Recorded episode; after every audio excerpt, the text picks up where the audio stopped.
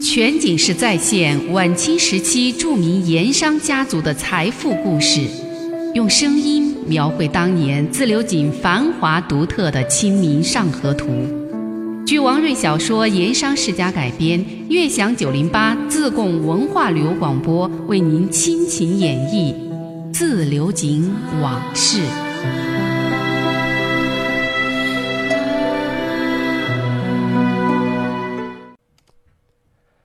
上一回说到，二夫人接到了文子树从省城送回来的第二封信，才下定决心让孙跛子和穆师爷两个人同时上省城，和文子树联手想办法让聂太衙门高泽仁改变主意，收回成命。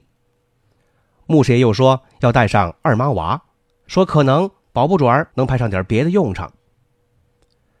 拿定了主意，安排好一切，一行人就上路了。紧赶慢赶，在第四天午饭过后一个时辰，才终于赶到了新南门王氏试馆。这边文子树接到报信，洒扫门庭迎远客，准备佳肴待嘉宾。两边相见很亲热，家人打来热水洗脸，迎到客厅坐下了，敬烟献茶，摆上几碟糖果瓜子，几个人喝茶说话。客房准备了两间。孙先生单住一间，按文子树的意思，穆师爷也是单住。可穆师爷说了要和二妈娃合住一间，说是两个人好摆龙门阵，文子树只好随他了。文子树虽说常住在省城，但是逢年过节或者有什么事儿，还是要回自流井的。对接替他自己位子的这个穆师爷，他很熟，对他的性格和本事可以说是知根知底。而跟孙跛子倒是第一次见面，不过从王朗云书信之中，以及王家来省人员的言谈之中，对这位曾经当过曾国藩幕僚和李鸿章、刘荣这些巡抚大员平起平坐过的智囊谋士，他是早有耳闻，而且相当敬佩。今天初次相见，对他的举止言谈，细心那么的一观察，不由得心中赞叹：此人。果然是见多识广，气度不凡。晚饭一共摆了两桌，由文子树和穆师爷、孙跛子、二莽娃这三位远客，再加上王生、王成几位资深家人坐了一桌，其他人等包括跟班、杂役、家丁、门房、轿夫、马夫，另外单独一桌摆在大客厅里。要说王氏使馆啊，很少有这么热闹过。晚饭是使馆里的厨子做的。却也是相当的丰盛，四样冷盘之外，主打菜是一大盘自由井人都喜欢的萝卜烧牛肉，放上元须、青葱，香味诱人。另外还有带着成都口味的回锅肉，有远近闻名的麻婆豆腐，还有烧什锦、烧白、头碗杂烩汤什么的。另外还有一道名菜，那是在省城地界上很叫得响的青城山老腊肉，让人赞不绝口。酒。是从绵竹县带过来的绵竹大曲，酒味醇厚，口感很好，让孙跛子、穆师爷两个人，包括稍有上过酒席台面的二莽娃，都吃得很舒服。席间，文子树、王生、王成三个人是轮番的敬酒。那王成和二莽娃一起赶了几天路，已经混得很熟了，也很喜欢这位江湖出身的同伴。穆师爷算是自家人，又跑摊走过江湖。什么酒席上都是不拘小节，不太在乎什么礼数，而且话匣子一打开，说点江湖传闻、奇闻趣事儿来佐酒助兴，正是他的长项。孙跛子虽说出身在官宦世家，但这些年看破红尘，云游四方，出门在外就得随遇而安，习惯了，所以言谈举止之间就少了世家子弟、文人士子的做派，多了些闲情野趣。所以在席上，除了敬酒吃喝之外，几个有意思又有学问见识的人碰在一起，世道人情，话题不断，欢声笑语也不断。这边说个笑话，那边来一段典故译文，一顿酒席吃的是皆大欢喜。酒足饭饱，文子树让王生、王成陪着二莽娃去附近找个茶馆喝茶听书，他自己就把孙跛子、穆师爷请到自己的屋里喝茶。小跟班长生赶紧沏了三碗蒙顶香片送过来，外带几碟瓜果糖食，又准备了烟袋、纸捻儿，最后搬进来一个火盆，安放好了之后，说了声“几位爷慢用”，这就掩门而去。显然，这是要开始谈正事了。全景式再现晚清时期著名盐商家族的财富故事，用声音描绘当年自流井繁华独特的《清明上河图》。据王瑞小说《盐商世家》改编，悦享九零八自贡文化旅游广播为您倾情演绎自流井往事。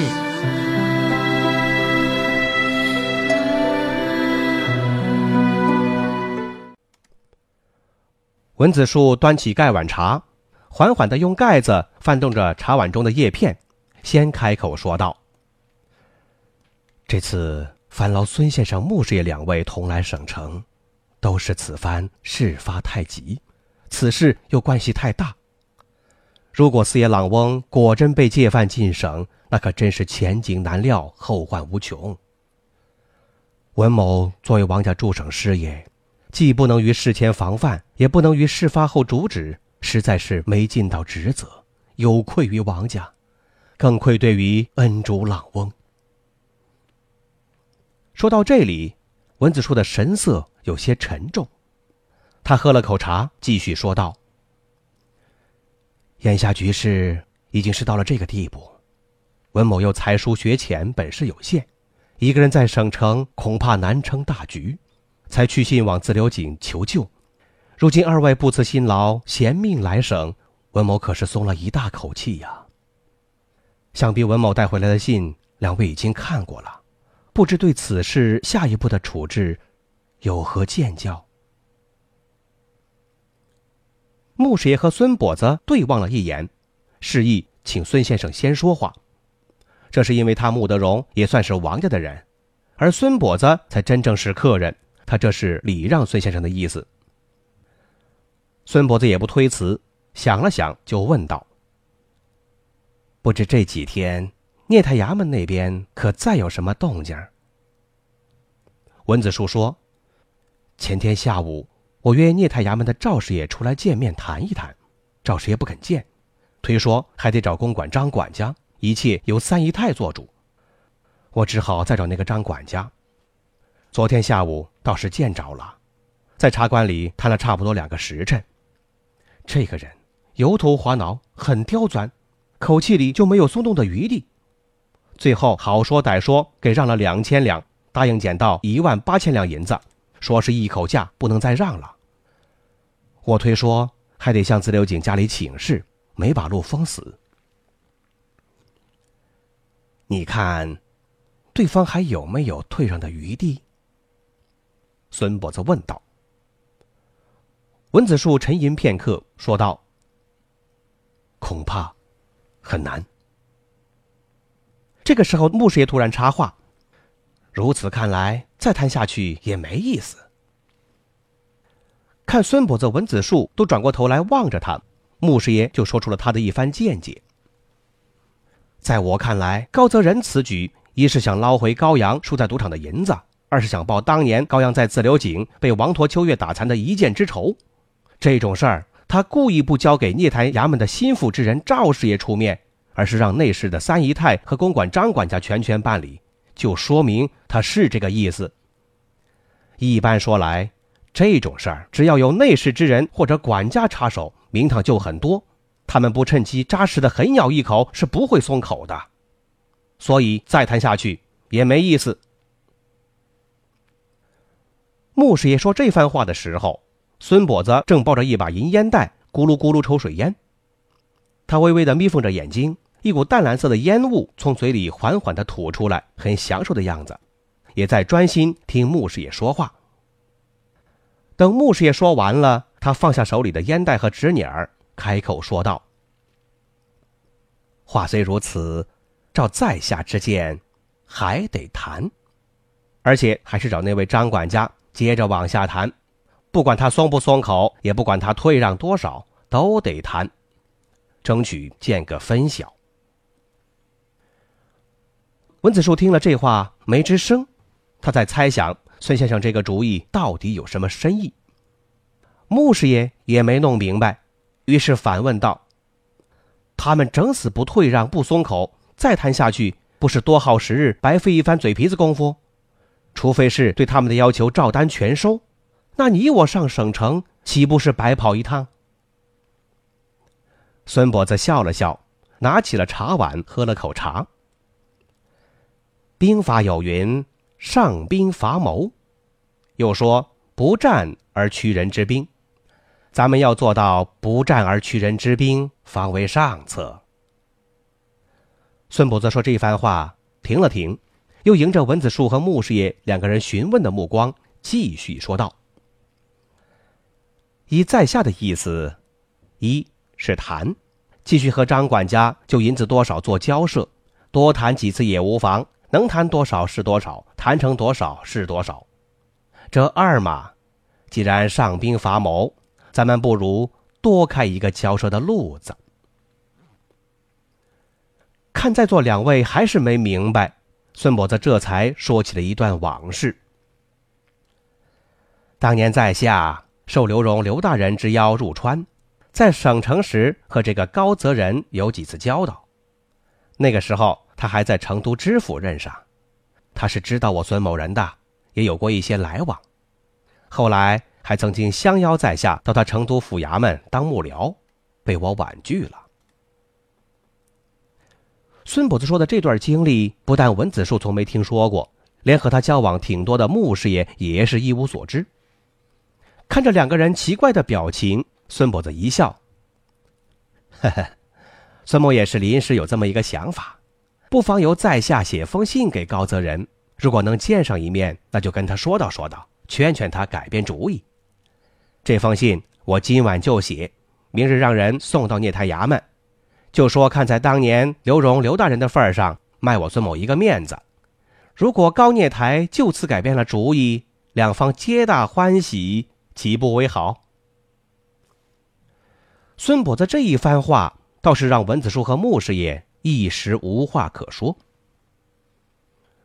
文子树对孙跛子了解不多，不知道他到底有多大的分量。当然是无话可说，而穆师爷凭直觉判断，孙先生这个主意成功的把握似乎不大。不过他想，孙先生有的是奇谋妙计，这次他葫芦里到底是什么药，总还是得先看看再说吧。所以这个时候他也不好多说什么。事情就此说定，文子树从明天起继续和高公馆联系，出面和张管家这些人就银子数目再跟他交涉谈判。孙先生连夜写好那封给高泽仁的信，明天一早送到聂台衙门。至于穆师爷和二莽娃，暂时没什么事儿，这几天就干脆在省城各处走一走、逛一逛。反正他们上省城的时候也不多，乐得清闲自在游玩一番。全景式再现晚清时期著名盐商家族的财富故事，用声音。描绘当年自流井繁华独特的《清明上河图》，据王瑞小说《盐商世家》改编，悦享九零八自贡文化旅游广播为您倾情演绎《自流井往事》。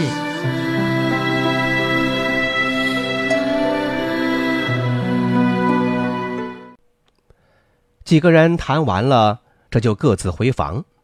孙跛子要写那封给高泽仁的信。文子书安排小跟班长生赶快送过来纸笔墨砚这文房四宝，孙跛子就关起门，个人专心写他的书信去了。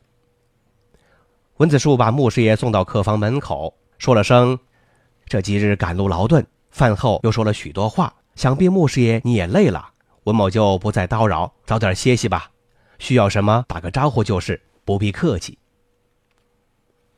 安置好穆师爷，文子树忙其他的事去了。穆师爷打量这间客房，除了两张床，其他的桌椅凳机各样家具一应俱全，生活用具、床上用品都很精致讲究，比起三台寺王家祠堂的客房似乎还要好。穆师爷心中感叹：毕竟是省城地方，规格到底是不一样。二莽娃还没回来，大概是听书听起劲儿了。穆师爷一个人坐在床边抽烟品茶。他确实是有些疲倦了，但一时还没有睡意。他是在想先前孙跛子那番主意。如果照这个主意去办，那他穆师爷就成了无事之人，一点使不上劲儿了。如果这个办法真的有效，那他自己这趟省城之行就纯粹成了俗话说的陪太子公书，完全成了陪衬。不过事情能办成，王家眼下的危局能解，这当然是好事。不战而屈人之兵，双方皆大欢喜，那是最好不过了。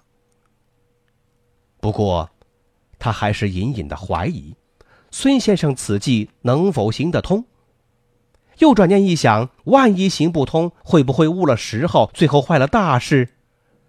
万一如此，那这次他和孙先生两位智囊专门到省城，还有文子树师爷相助，却失了手了，岂不是被人笑话？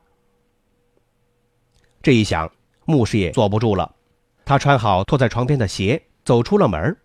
走道里静悄悄的，院子里的人这个时候都已经去歇息了。穆师爷走到孙跛子客房门口，犹豫了一下，最后还是敲了门。听见答应，他就推门而进。灯光下，孙跛子正在桌前奋笔疾书，抬头看是穆师爷，一点都不奇怪的样子，似乎是料到他会来。手里的笔还是不停，嘴里招呼说：“马上就写完了，穆兄，你先坐一坐，吃烟喝茶自便。我这也是接花献佛，都是你们王家的。”别客气。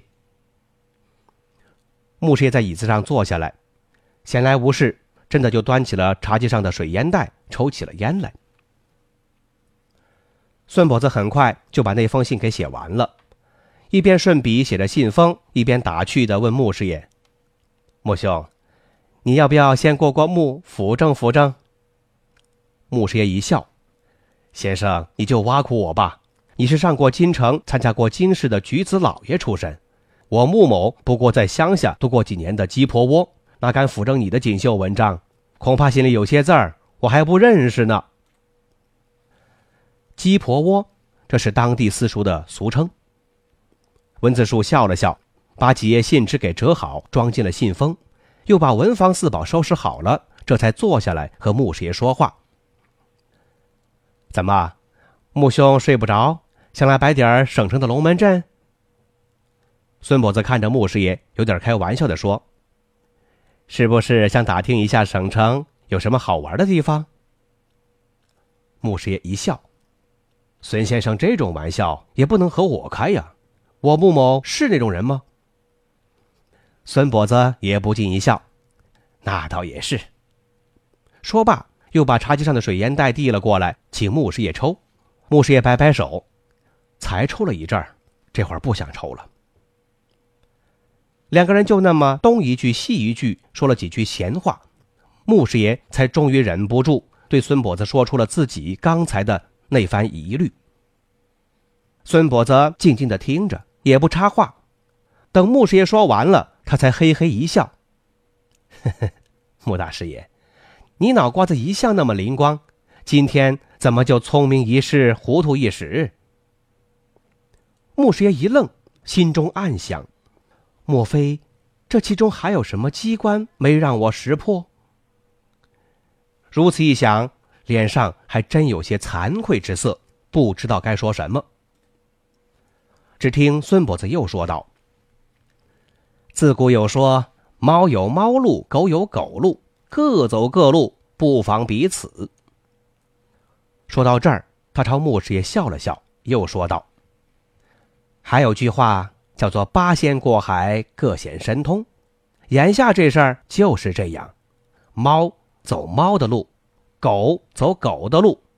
不管有多少神仙，也别管别的神仙在干什么，只管显你自己的神通。你有什么路，你只管自己去走。听孙跛子这么一说，穆师爷才有些明白了，嘴里头哦了一声。他点点头，似有所悟。孙跛子看着穆师爷，意味深长的笑了笑，拿过了茶碗，又指着桌上那封信，喝了口茶，才干脆说开了：“文师爷去和公馆张管家继续谈银子的事儿。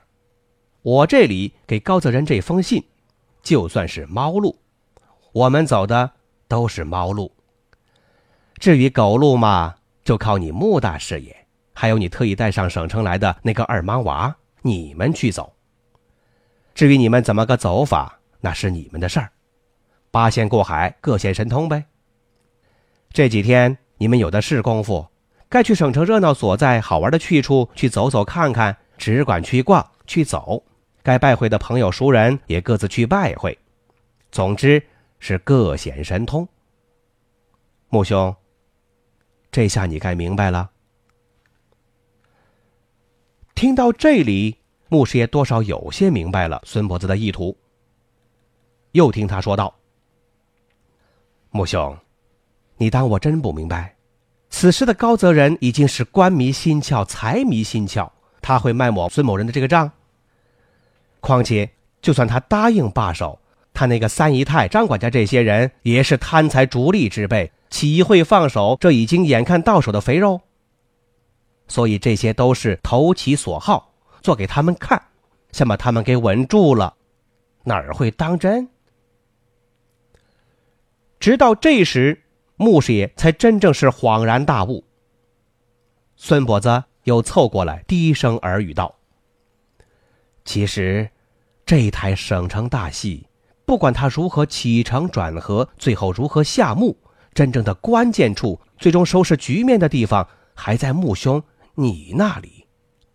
我也好，文师爷也罢，不过是给你们做个铺垫罢了，或者说，先行个缓兵之计。”防他聂太衙门狗急跳墙，先出狠手，置我等于被动。毕竟你们和熟人朋友联络准备再快，也得有几天功夫。省里各方面的情形，你们要摸个详细明白，也要花些时间，是不是这个道理？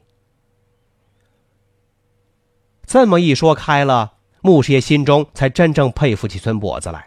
不愧是曾大帅幕僚出身，果然老谋深算，棋高一招。这个时候，二莽娃在王生、王正的陪同下听书散场归来。他还是第一次来省城这种大地方，看着到处都新鲜，都好奇，觉得大开眼界，神情里是快活中带着兴奋。听见二莽娃回来了，穆师爷对孙跛子拱手道别：“多谢孙先生指点，那就让你我猫路狗路各自去走。”到时候在省城里唱本大戏，猫也好，狗也罢，都是主角才好。唱好了，你我到锦江茶楼痛快的喝酒去。那么，这猫路狗路到底如何走法？咱们下回再说。